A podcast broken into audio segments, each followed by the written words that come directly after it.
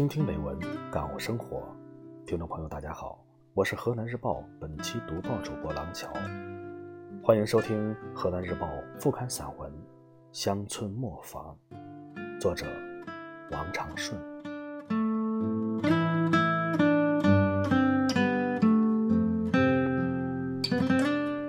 儿时，一位长者为我讲了一个故事。一个外出谋生的村民给家里写信说：“差事已找到，环境可好，日行百里，风吹雨淋，日晒不着，五年。请问，村民从事的是啥工作？谜底是推磨，当然免受风吹雨淋、日晒之苦。想来这村民不但略通文墨，也懂得风趣幽默。”在乏味的生活中，依然保持着乐观的心态。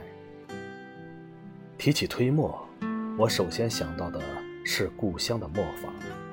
在童年记忆里，那可是村中最热闹的地方。那时的豫北农村，并不是每家每户都有石磨石碾，像这样的固定资产，只有家境较为殷实的农户才置办得起。石磨石碾。除供自家使用外，街坊邻居也可借用，但有一个不成文的规矩：借用完之后啊，要为主家留下墨底。所谓墨底呢，就是把剩下的部分麸皮堆到墨眼上，留给主家，并且最少要与墨眼的表面持平。如果你吝惜那一把麸皮，没有这样做，让石磨饿了肚子。是会被街坊邻居看不起的。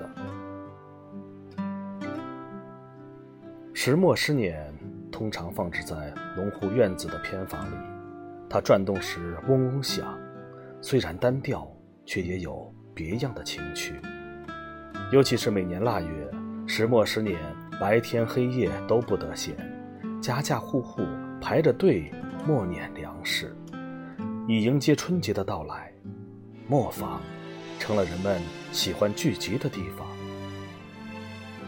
用石磨石碾加工粮食时，最少得两人协助配合才能完成。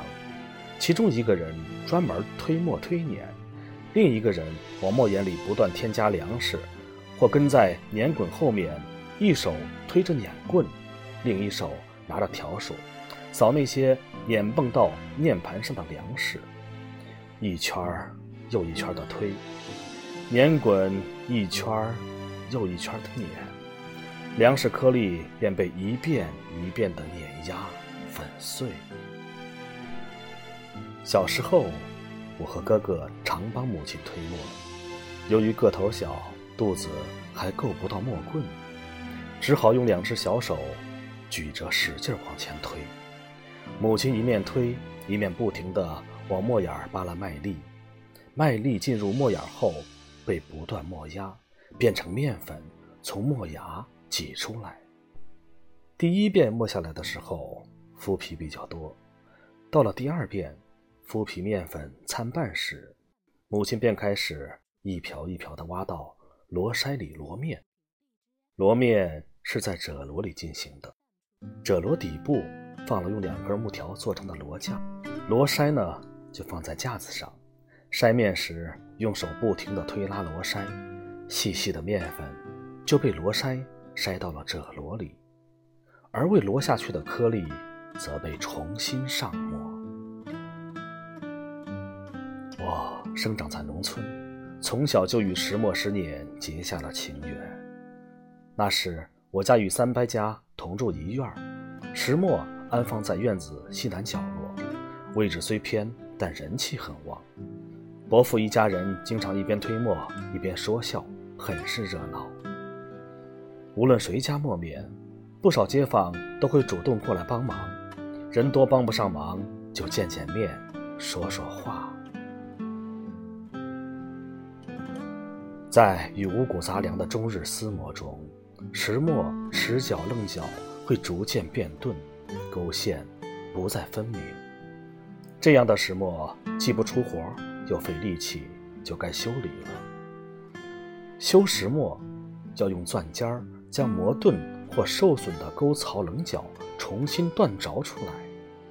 锻墨是技术活，一般的石匠干不好。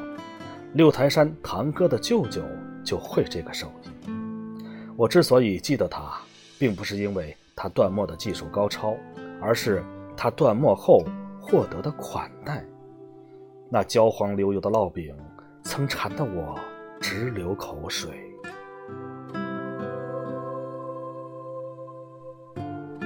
磨面时，我更喜欢跟着母亲往磨坊跑，明里是帮她推磨推碾，实际是借机凑热闹玩耍。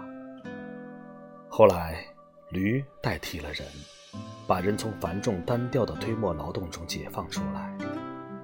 用驴拉磨拉碾的时候，需要用眼罩将他眼睛罩上，这样他才会专心干活。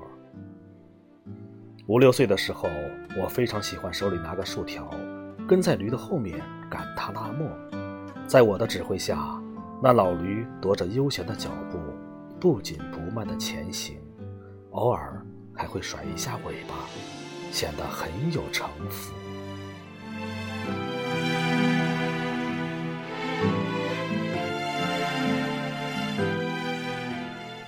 后来，电力。逐渐取代人力处理，将粮食放进机器，合上电闸，几分钟功夫，几十公斤的面粉就加工完毕。乡亲们形象地称为“一风吹”。时代在进步，如今的乡下，石磨石碾已经不见了，但从那个时代走过的人们，还会想起乡村的磨坊，耳畔。会响起石磨嗡嗡的转动声，像悠长而又古老的歌谣。